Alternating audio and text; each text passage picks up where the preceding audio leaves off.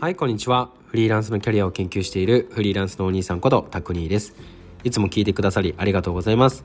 今回の配信では僕が運営しているトイロマガジンという様々な生き方働き方をしているフリーランスや個人の方々を紹介しているウェブメディアのインタビューをそのままお届けしたいと思います。今回はフリーランスインタビューのお仕事編ということで組織人事コンサルタントの朝香さんに組織人事コンサルタントってお仕事について聞いてきました。なかなか聞き慣れないそして難しそうな組織人事コンサルタントというお仕事。どんなお仕事でどうやったらそのお仕事ができるようになるのでしょうか？ぜひ聞いてみてください。はい。早速なんですが本日のゲストは組織人事コンサルタントの朝香さんです。よろしくお願いします。よろしくお願いします。じゃあ朝香さん早速自己紹介をお願いします。はい。ありがとうございます。組織人事コンサルタントの森朝香と申します。どうぞよろしくお願いします。えっと、私はですね、今、フリーランス2年を経て、6月に会社を登記して株式会社本音という会社を運営しております。自分の本音に沿って生きる大人を増やすというミッションをもとに、組織づくりの支援と、あと個人の方々のキャリアの支援というのを、えー、ご支援させてもらっているものでございます。よろしくお願いします。はい、お願いします。ではでは、ここからですね、えー、今日は朝香さんにお仕事編っていうことで、組織人事コンサルタントっていうお仕事についていろいろ質問していきたいなと思ってます。はい、あんまりですね、これをフリーランスでやってる方が、まあ、多いのか少ないのかも多分わからないし、多分知らない人が多い気がするので、はい、この組織人事コンサルタントについて、これどんな仕事なのとか、どうやったらそれできるようになるのみたいなところまでいろいろお聞きしていこうかなと思ってます。はい。はい。じゃあ早速ここからどんどん質問していきたいと思います。はい、じゃあまずはなんですが、組織人事コンサルタントもそうなんですけど、朝香さんって今どんな仕事してんの？みたいなところ多分いろいろやってる気がするので、ちょっと洗いざらい教えてもらっていいでしょうか？洗いざらい、はい、はい、お話しします。えっと、先ほどもちょっとお伝えしましたが、今、株式会社本音という会社を、えー、この6月に創業してという感じなんですけれども、まあ、思いとしては、えー、自分の本音に沿って生きる大人を増やすというこれを実現するための、えー、事業を今、えー、やっております。で仕事も全部それにつながるような仕事になっているというところで、うん、まあ、自分の本音に沿って生きる人が増えるにはまずはその本音が言える環境づくりというところで、え組織の支援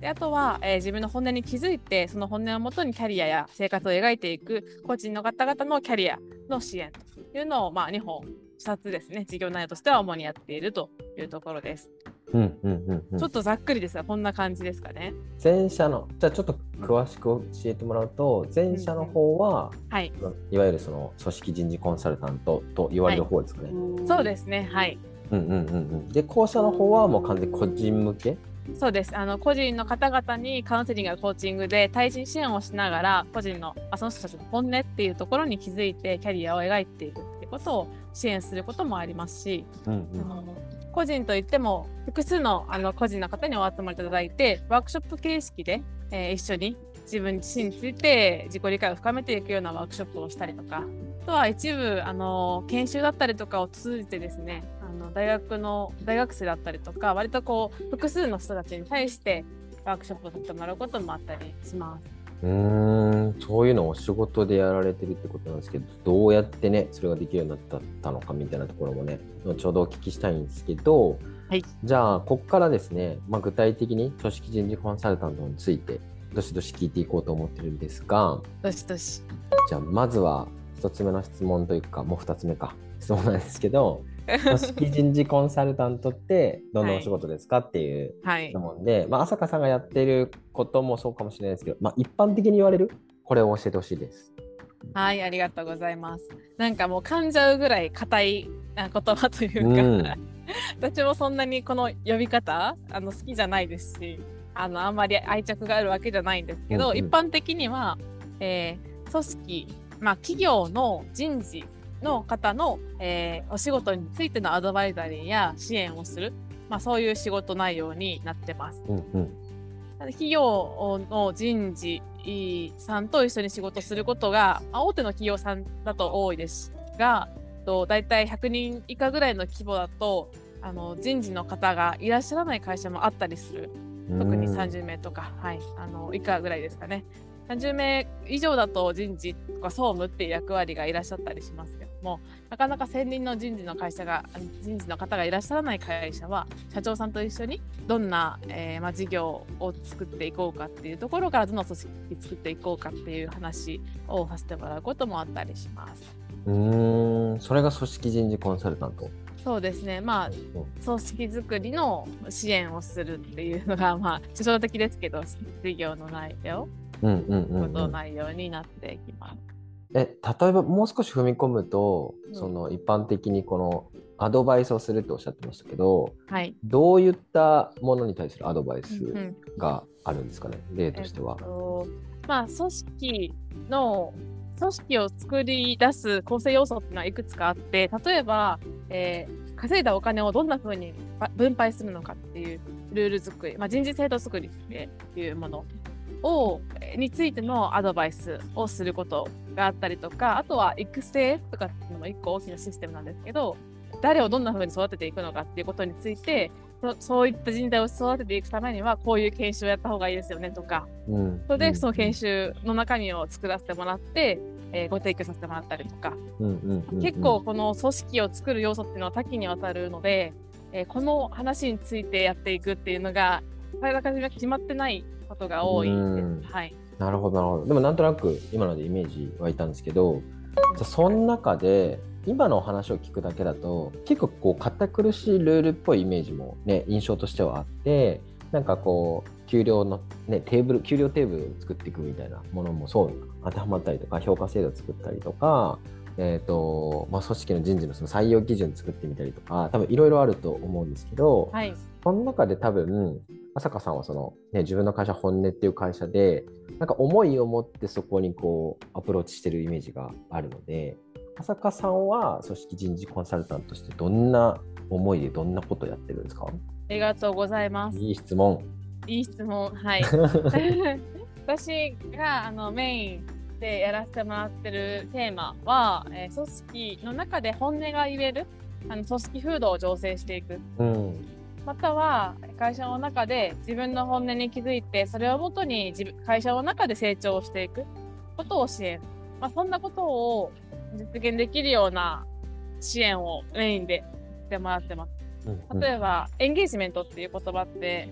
なんかいろんな場面で聞かれるのかなと思うんですけど、エンゲージメントリンクとか、エンゲージリングか、の翻訳指輪のことエンゲージリングって言ったりしますけど、組織の中にもエンゲージメント、あまあ、投資当愛度合いって言ったりしますけども、会社の中で従業員が会社に対して愛着を持っている状態を作り出す、ような風土改革をお客様にやることによってお客様と一緒に作っていくみたいなテーマが自分の本音に沿って自分の本音を会社の中で言えるかどうかっていうことに結構リンクしてたりするので、はい、エンゲージメントっていう切り口に会社の、まあ、組織風土改革っていうのをお手伝いさせてもらうことが多かったりします。うんうんうん、ちょっと硬い話になってしまった。朝香さんはだから組織人事コンサルタントっていう皮をかぶってというかかぶってというかまあその職種でその本音が言える組織づくりのアプローチをしてるってことなんですよねあくまでね。あのしたいと思ってる。まだ発展途上で、そうそう、あの自分のまあ結局その本音に沿って生きる大人を増やしましょうって言っても誰もお金出してくれないので、うんうん、でも潜在的にはみんなそうなったらいいよねっていうふうに思ってると思うんですよね。本音を隠してマネージした方が早いっていう会社も一部あるし、うん、まあ、そういうそういうような組織運営の、まあ、哲学みたいなのもあったりする流派みたいなのもあったりするので一概に言えないんですけど、私としてはやっぱ人は自分の本音に沿って生きた方が可能性を解放できるっていうふうに思ってる。ので、まあ、それを最終的には実現したいんですけどお客様が持ってる経済的な課題としてはなんか人事制を作りたいとかなんか若手が辞めようとしてるとか、ねうんうん、なかなか人材が育たないとか人手が足りないとかっていうことなので、まあ、そういったところからアプローチをして結果的にはその可能性が解放されてる自分の本音に気づいてキャリアを描けてるとか、まあ、そういった状態が実現できたらいいなと思ってます。そうですよねだからクライアントさんも本音が言える組織にしたいんだよねみたいなクライアントさんが多分今のところそんな簡単に存在しないですよね。ほぼいない、はい。そうかだから組織人事コンサルタントっていう立ち位置としてこう入り込んでいって徐々に徐々にその潜在的なこう思いである本音が言える組織作りにこう貢献していこうっていう目論見を持ちながらやってるってことですね。完全に目論見ですねまだ。なるほどそれめっちゃ面白いですね。なるほどなるほど。えちなみにちょっとずれちゃうんですけど話があの飛鳥さんって今組織人事コンサルタントとしては今何社ぐらいこうお付き合いされてるんですか？えっと今7社8社ぐらい。マジ？はい。でも結構プロジェクト期間が終わったら減るのでそのと、うんうんうんタイミングタイミングによってまちまちですが大体それぐらいかなと思います。はあその7社8社はちょっと踏み込むとそれぞれやっぱ多分課題が違うんですよね。全く違います、どんなのがあったりするんですか？えっと例えばうんと極端な例を2つ伝えると1つは30人ぐらいの鉄鋼会社、ほうほはい、で、まあ、結構地方にある会社様でみんななので鉄鋼会社なので鉄を加工したりとか加工した鉄を組んだりとか、まあ、そういう技術職の会社う。うんうん、うん。で、普通だったらあのメンバークラスとかリーダークラスとかって役職があると思うんですけどそういうのも全くなくてうんうんうんみんな職人なので誰が誰に教えるとかっていうことも整ってなくてみんな背中見て学ぶんですね。そんな中で誰がどれぐらい仕事ができるのかっていうのが全く分かってないうん。うんうんうん。から終身雇用前提で、えーずっと雇っているとどんどんどんどん在籍すればするほど給与が高くなるっていう感じのうん今人事制度になってしまっていて、本当に頑張って仕事してる人が報われない状態になっている。うんうんし、まあ、正直サボっててもお金もらえるって感じになって、うん。なるほど。はいまあ、従業員が30名ぐらい超えたタイミングがちょうど、まあ、1クラスを超える、まあ、学校で言った1クラス以上の人数になると大体まあ先生1人、まあ、社長1人じゃ見れなくなるっていう人数感、なのでちょうどそういうタイミングで誰がどれぐらいできるかも自分では把握できないという状態でやっぱりこのちゃんと頑張った人が報われるあの会社にしていきたい。ということで今人事制度の設計と、まあ、職人の人たちに対して人を育てるとか人とコミュニケーションを取るっていうことはどういうことなのかっていうことを一緒に学んでいくようなワークショップを一緒にしているうん。のが一つ。はい。反対に超大手の企業で、うんえっと、やってる会社さん、まあ、1万人以上の規模の会社さんで今 D&I っていうテーマが結構会社に求められていて、まあ、ダイバーシティインクルージョンあのまあ、多様性を生かしていきましょうという話なんですけど、うんうんまあ、それを一緒に、えー会社にどう広めていくのかっていう取り組みをさせてもらったりもしています。なるほど。難しいな。ちょっと難し難しいですね。難しいことやってますね。い。いやでもでも今ので言うとじゃあ具体的にこう朝香さんが動く仕事だと例えばその評価制度をこう当てはめ作ってながら例えばこうイメージがあるのは例えばその30人の社員さんとかにこうインタビューとかもしつつとか面談とかしつつでヒアリングしながら評価制度を作っていったりとか評価制度じゃないやその当てはまる制度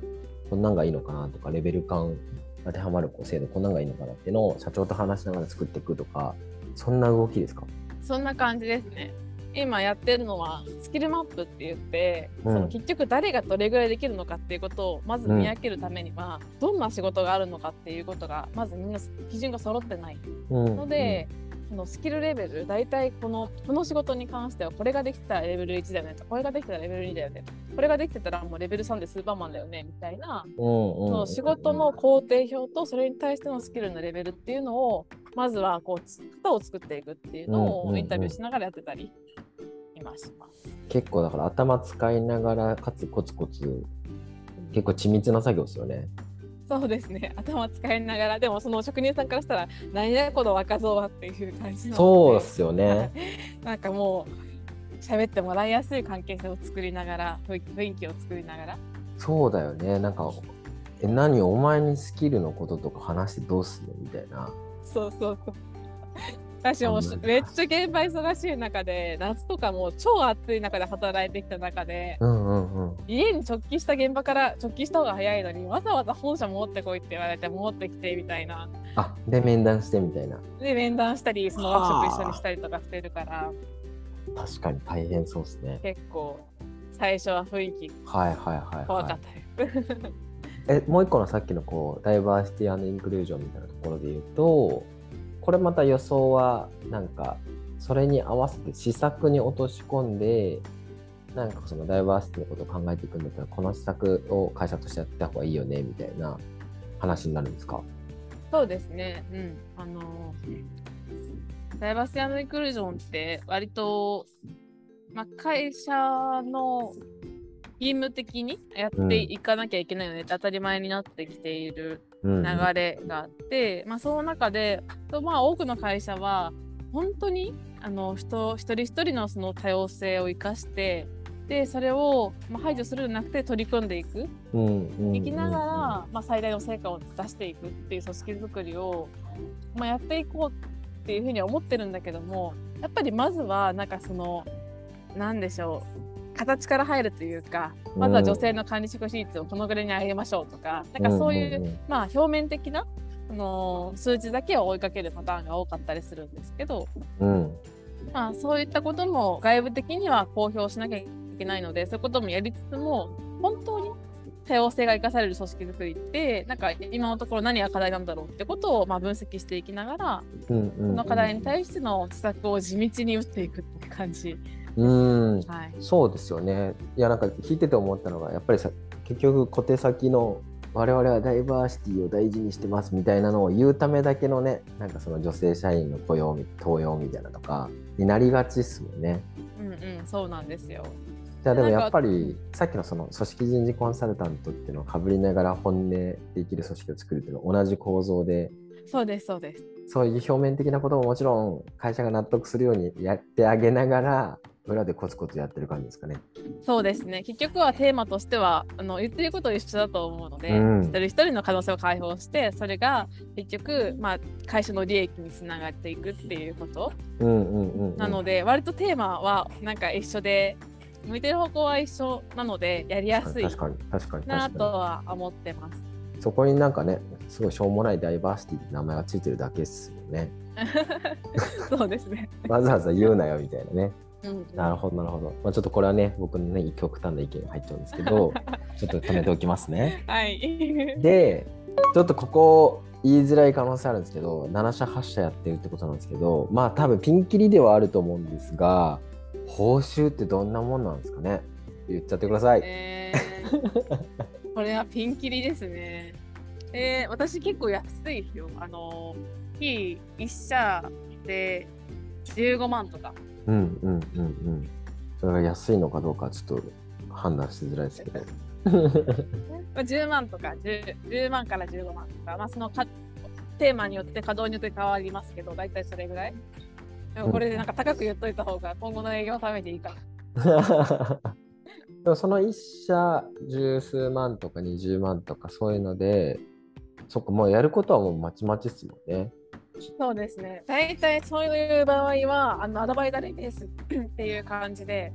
あの打ち合わせベースでやっていく感じ。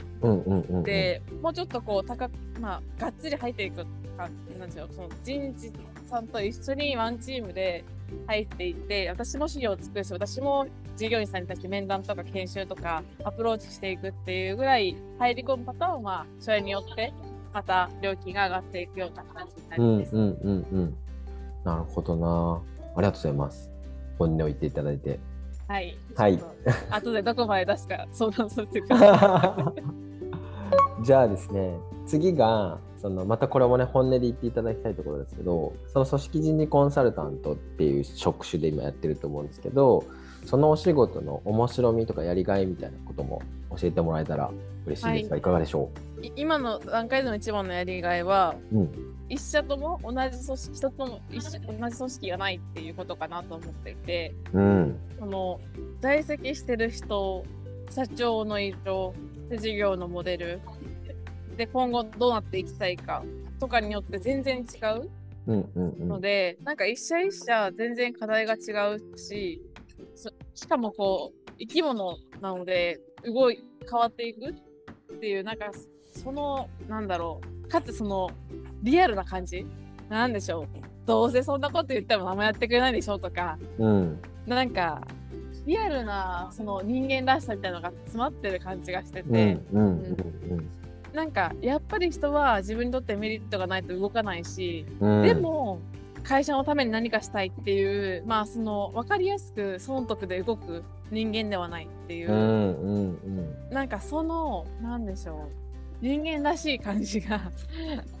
私は結構好きでうんうんうんうん。組織を見るときも、あこういうことを大事にしてる従業員さん。例えば、うん、と本当はみんなでもっと仲良くなんか一体感を持ちながら働きたいって思ってる人が多いからこういうことに不満を持っているんだねとか、うなんかうそういう人の気持ちありきで課題を解決していくっていうのがすごく私にとってはやりがいがあることかなっていうふうに思います。うんうんうんうんでそもそもだからそういう、ね、損得だけで動かないしいろんな感情によって動いていく人間の集合体だからってことですよね。そうですね。はい。だだからまあよりめっちゃむ難しいずいですね。うんうん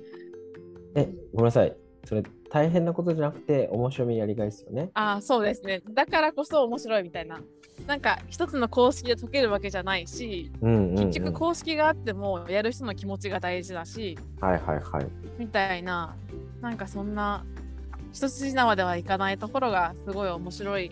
し、そこには結局人の感情があのキーポイントだったりする。あの人が謝ってくれないからとか、あの人がありがとうって言ってくれないからとか、本当は私あの人のことを好きなのに好きって言えないとか、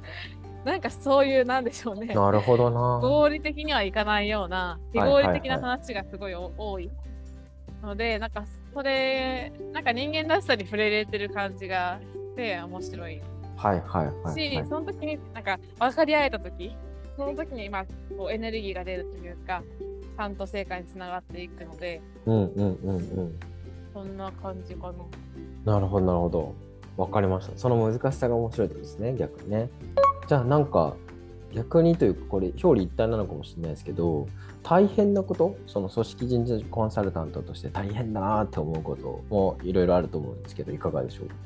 うん、そうですね。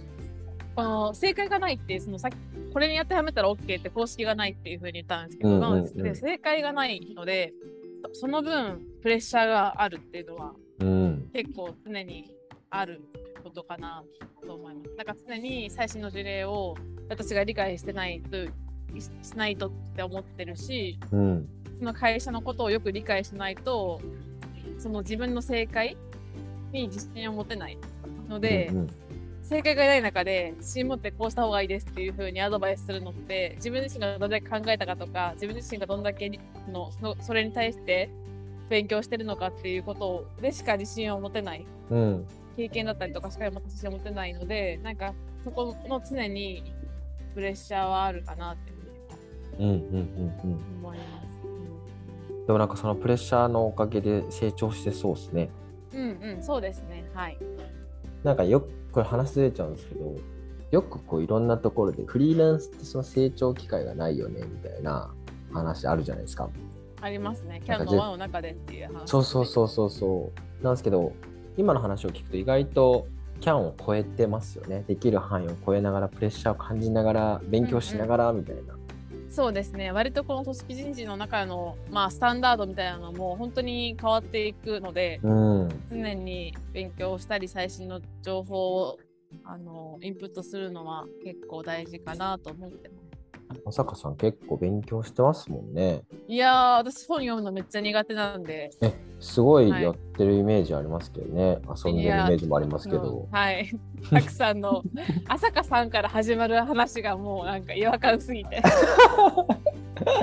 煽られてるようにしか思えない。しっかり勉強してるイメージありますけどね。いやいやいやいや、ちょっとあそこはもっとね、はい、頑張っていきたいなと。いやでも本当にその知識の量がすごい膨大なイメージがあってやっぱめちゃくちゃインプットしてんだろうなっていう感覚はすごいありますよ。うーん、なんか私、インプットだけするの苦手で、そのアウトプットが目の前に迫ってないとインプットできないみたいなところがあって、あいいつかあのために準備するっていうのが苦手なんですよね。じゃあ結構目の前に課題が出た時にガーって入れるみたいな、そうです、そうです。ああ面白いだから、なんかかやったことない案件とかも積極的に取っていって自分を追い込まないと、まあ、質の高いインプットができないっていうのは、あります。はい。あこれめっちゃいいポイントだなんか後で出てきそうな話だなありがとうございますじゃあ今度は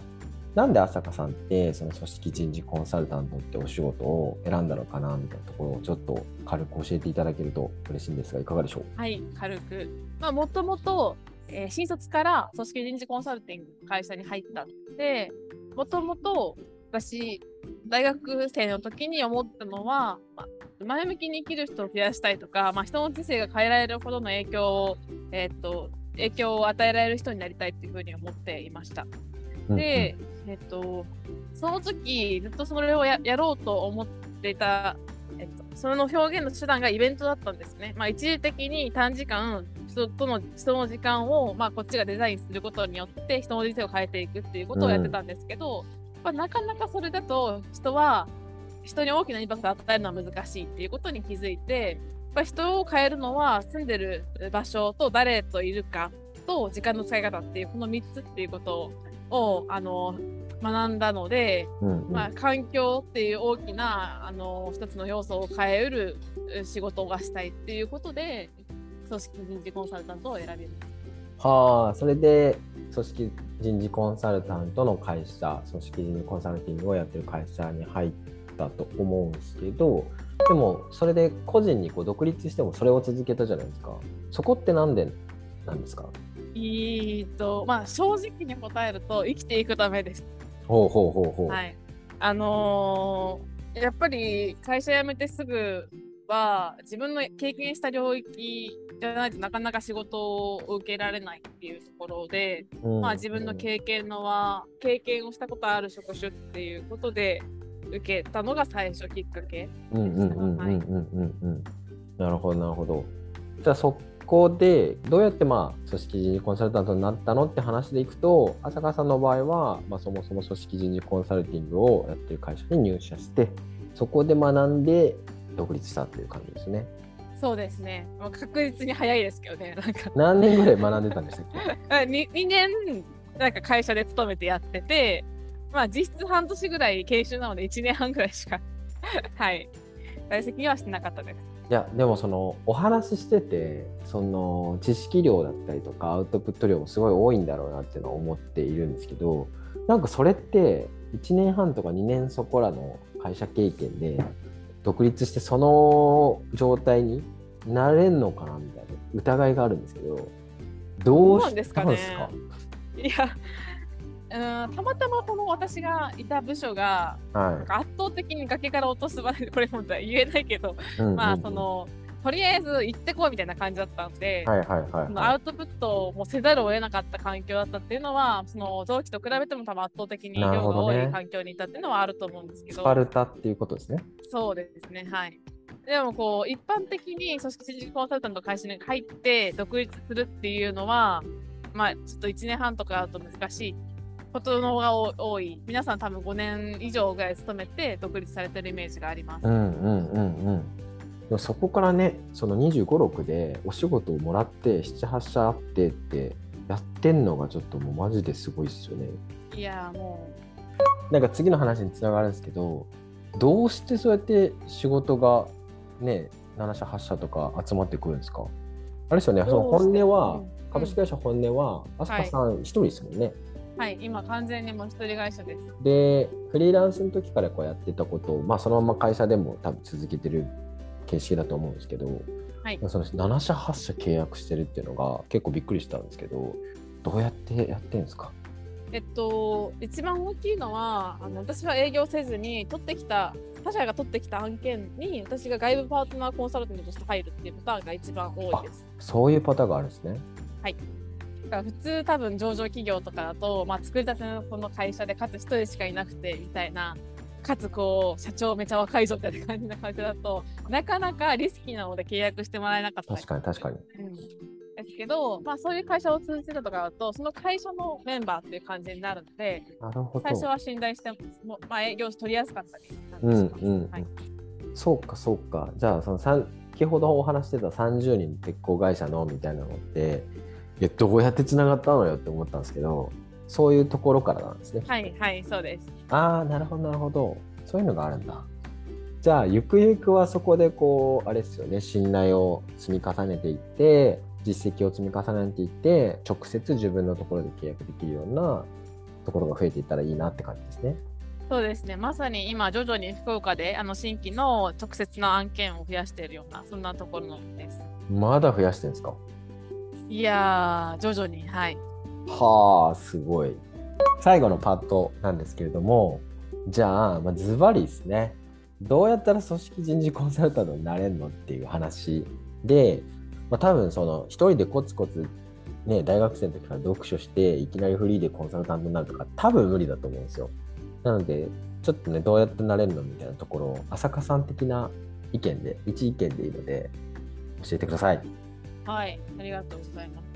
まあ、一つは王道は、そのコンサル会社に就職するっていうことで、うん経験として独立は王道ですね。他にも、あの、人事、事業会社の人事を経験して独立するパターンもあると思います。ああ、コンサルじゃなくて自分自身が人事でいろいろ経はい験した上で、うんうん。それをアドバイスする側になるはいってことですね。そうです、そうです。ああ、はいはいはいははいい。うんコンサル会社からコンサルに行く会社と場合と、まあ、人事からコンサルになる場合と、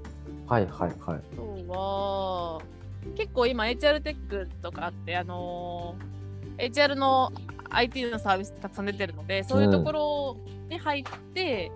もう少し深いアドバイザリーをしする職種に変更するとかも結構あると思いますね。ああ、確かにね。なんか HR 系のテック会社で、例えばこう人事評価制度みたいなところに特化している会社とかで、まあ、はいはい。必然的に学んでいくから、そこの領域のなんだろう、プロフェッショナルとして独立してコンサルになるみたいなこともはいできそうってことですよね。はい、ありますねあ。あ、はいはいはいはい。なるほど。面白い。あとは、その、えっと、社労士とか、うん税理士とかも、まあもうそっちで食えると思うんですけど、そういった職種だと結局社長さんとワンオンワンで話していくっていうお仕事なので、まあその中でもちろん経営の話がやったら組織の話も出るので、うんまあ、うん組織の支援をしていくってパターンも結構あったりします。あそうなんだ。そう税理士さんがってことですか？はい、税理士が組織づくりの支援、人事制度を作ったりとか、社労士が組織の方も見たりとか、はあ、そうなんだ。じゃあなんか、税理士さんとか社労士さんとパートナー組んでいくみたいなのもありなんですね。はい、めっちゃありますね。はい。はいはいはいはい。あとはいっぱいあるな。銀行の、まあ、金融、あのー投資部門にいる人とかは、もちろんその組織の状況っていうのが、うんまさにその事業に跳ね返ってくるので、組織系の支援も融資をしながらあのやったりとか、あとは、えっと、VC とかもそうですよね。うんうんうん、うん。お金入れるだけじゃなかなか会社大きくななっていかないので、組織面も一緒にサポートしていくとか、まあ、そういったこともあるかなと思います。確かに確かに。まあこれもまた僕の一意見ですけど、今のこの話をしていく順番的に徐々にその本当の意味でのプロフェッショナル度は薄いですね。うんなんかそうです。経験してなかったりとか、それこそ知識だけで、口だけで言ってるケースがちょっと徐々に投資部門とか。多そう。やばい、毒舌たくさん、なんか。で本当にその組織人事コンサルタントとして活躍していくのであれば組織人事コンサルタントの会社で修行をする。もしくはもう本当に自分自身が人事としていろいろ体験して修行をする。あとは HR テック系のところで専門的にこう学んでいくみたいな。その辺が本当の実務的に意味ありそうな経験ですねそうですね。はい。勝手にまとめちゃったんですけど合ってますか？はい、大丈夫です。あとは他はちょっと薄いと。それにはうんと言えません。わかりました。じゃあ、ちょっとこの辺はね、あのー軽く答えられるところかなかもしれないですけど、組織人事コンサルタントをやるんだったら、なんかこう必須だなと思うこうスキルとかポイントというか、あったりしますか？うーん。なんか、スキルっていうと、今からでも身につけられるイメージがありますけど、なんか一番大事なのは結局、思いな感じがしてて。なんかその、正直、その他者ですよ、他人、あの、相手の人生なんかどうでもいいっていうスタンスの人だとなかなか難しいのかなっていうふうに思ってて、うんうん。まあ、本当にこの社長の、まあ、思いを体現したりとか、まあ、この授業が大きくなってほしいとか、目の前の従業員の方々がもっと楽しく働いてほしいとか、その人がもしやることがあるんだったら、その人のやることがこの会社の中で実現できるような組織にしたいとか、うんなんかそういうこう、人の、まあ、おせっかいみたいな、まあうん人の思いを応援したいとか、それを実現したいっていうふうに思う気持ちが、なんか一番大事なのかなと思ってます。うん浜ちゃんの意見な感じがしますけど、はい。でも確かにねさっきの人が結局感情を持った人間の集合体が組織で、まあ、それ言い換えると多分人生が複数重なってるのが組織ですよね。うんそうですね、はい。なるほどなるほど。だからそこに思いないと確かにフォーマットに当てはめてポイみたいなうまくいくわけもないし楽しくもないですね。いやー、私はそうだと思うんですけどね。でうんもそんなことしてたら、客観的な意思決定できないだろうとか、なんかそういう派の人もいますね。なるほどね。そうじゃないあ朝香さんがそのうんそれは違うなって思う人もいるってことですね。はい。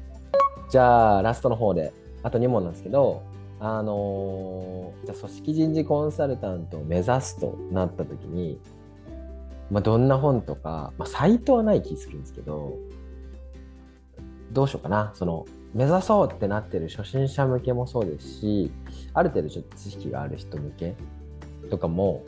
教えてもらえたら嬉しいんですけどなんかおすすめありますか？あの、前職の所属してた会社の執行役員が書いた本で、ザ・チームっていう本があります。5つの法則かなんかだっけ？あ、5つだったかな。多分、多分はい。はいはい。あ読んだことある。はい。すごいわかりやすくて、うん、組織論っぽくなないんですけど、ちゃんと組織論が詰まってるみたいなそれが一番読みやすいかな。これが読みやすいし導入としてはなんかあこういうことなんだって分かりやすいってことですね。これめっちゃ好きとかこれは結構ね組織人事コンサルティング付近の話で感銘を受けたりとかすごい刺激になったみたいな本。うんうんうん。それだと、なぜ人と組織は変わらないのかっていう本がすごく好きです。うんうんうんうんうん。なぜ人と組織は変わらないのか。なるほどなるほど。ずっとあの僕の本棚に置いてあるやつですね。ああ、そうですか。あ、買ってもらったんですね。はい。じゃあその辺がおすすめということですね。はい、おすすめです。ありがとうございます。では最後になんですが、ここでのちょっと最後メッセージいただきたいんですけど、ここでのメッセージはちょっと組織人事コンサルタントっていうまあ職種に興味を持ってくれた人に対して、まあだからまさにその朝香さんが目指すようにこう思いを持って人の人生にこうちょっと食い込むぐらいの気持ちで組織を変えてみたいなとかそっちにこう自分の力をつく使ってみたいなって思う人に向けて何かメッセージをいただけたらと思うんですがいかがでしょうか？うんと、まあ、この業界って、グレイヘアコンサルタントって言われるぐらい、その経験があるあの方が活躍する業界なので、逆に言うと、経験がないと思われる、まあ、若手人は、アシスタント止まりっていう感じ。まあ、外資のコンサルファームに行っても、まあ、資料作成から入っていく形で、お客様にアドバイザリーするには経験が圧倒的に必要っていうふうに言われるうんので、なかなかその若手から組織コンサルタントになろうって言って、長い道のり、かつ独立しようっていうふうに思うと、結構長い道のりだなって一般的には言われるし、私自身もやってて、若いからとか女だからっていう理由で、あんまり相手にされないことってあったりする。ので、まあ、なんですけど私はなんかそんなことないと思ってて割と、なんだろう若いからこそ若手の気持ちが分かったりとかうんメンバーだからこそリアルなことがなんか分かったりとかするのでなんか諦めずにというか。うんまあ自分の視点で物を語ってたら割と気づきになったっていうふうに言ってもらえることがあると思うので、はい、まあ理論とか経験とかもちろんそういうところを言われると先輩方の方が経験があることの方がダントツで多いと思うんですけど、まあ、自分が思った感覚とか食感を大事にして言うと意外と従業員の声をあの声だったりそれがするすることがあったりするのでぜひ自信を持って自信を持ってというかなんだろう諦めずにうんやってみるとちゃんとあのお客様に価値を提供できるコンサルタントになっていけるんじゃないかなと思います。うんうんうんやばい、なんか超上からな感じだけど、私はなんか頑張っていこうと思ってるので、もし目指してる方がいたら、一緒に頑張りましょうという感じです。ありがとうございますはい。でもね、朝香さんが若いからこそ言えるメッセージもね、今おっしゃりたかったことって、当然コンサルティングなんで、実体験とか、あの実績みたいなとことか、実務経験が当然必要。でこれはまあ別に避けられないと思うんですけどゼロは絶対無理。けどとはいえ若いからって舐められないようにというか若いならではのあの感覚だったりすることもすごい大事だったりするから、はい経験ももちろん積みつつ、あなたなりの価値もあるよっていうはいはい。メッセージとで合ってます？合ってます合ってます。なんか若いからこそ喋りやすいとかうんうん、うん、なんですか、あまあ、経験あるおじ白髪のおじさんよりもなんかこれぐらいのテンションのフラットな感じの方が、うんうん。なんか割と本音の話ができるとか、うんうんそういうのは強みだなと思ってます。はいはいはいはい。まあ、確かにねと、このトイロマガジンの読者の方々とかも、別にその白髪のおじさん多分見てない気がするんで、若めの方々がね、その組織人事コンサルタントになりたいなと思った時に、ここぜひ諦めずに、ね、自分なりの価値があると思うので、チャレンジしてみてくださいとはい、いう、まさかさんの素敵なメッセージでした。ありがとうございあます。りがとうございます。はい。ということで、ね、長くなってしまったんですが、本当にありがとうございます。さありがとうございましたさて、ということで、はい、今回はですね、この組織人事コンサルタントについてですね、浅香さんにいろいろお話を聞かせていただきました。浅香さん、ありがとうございました。ありがとうございました。お疲れ様です。ありがとうございます。はーい。はい、いかがだったでしょうか？以上、浅香さんが語る組織人事コンサルタントというお仕事についてのインタビューでした。参考になりましたでしょうか？少しでも皆さんのお役に立っていれば幸いです。聞いてくださりありがとうございました。今日も皆さんがハッピーな一日を過ごせますように。またねー。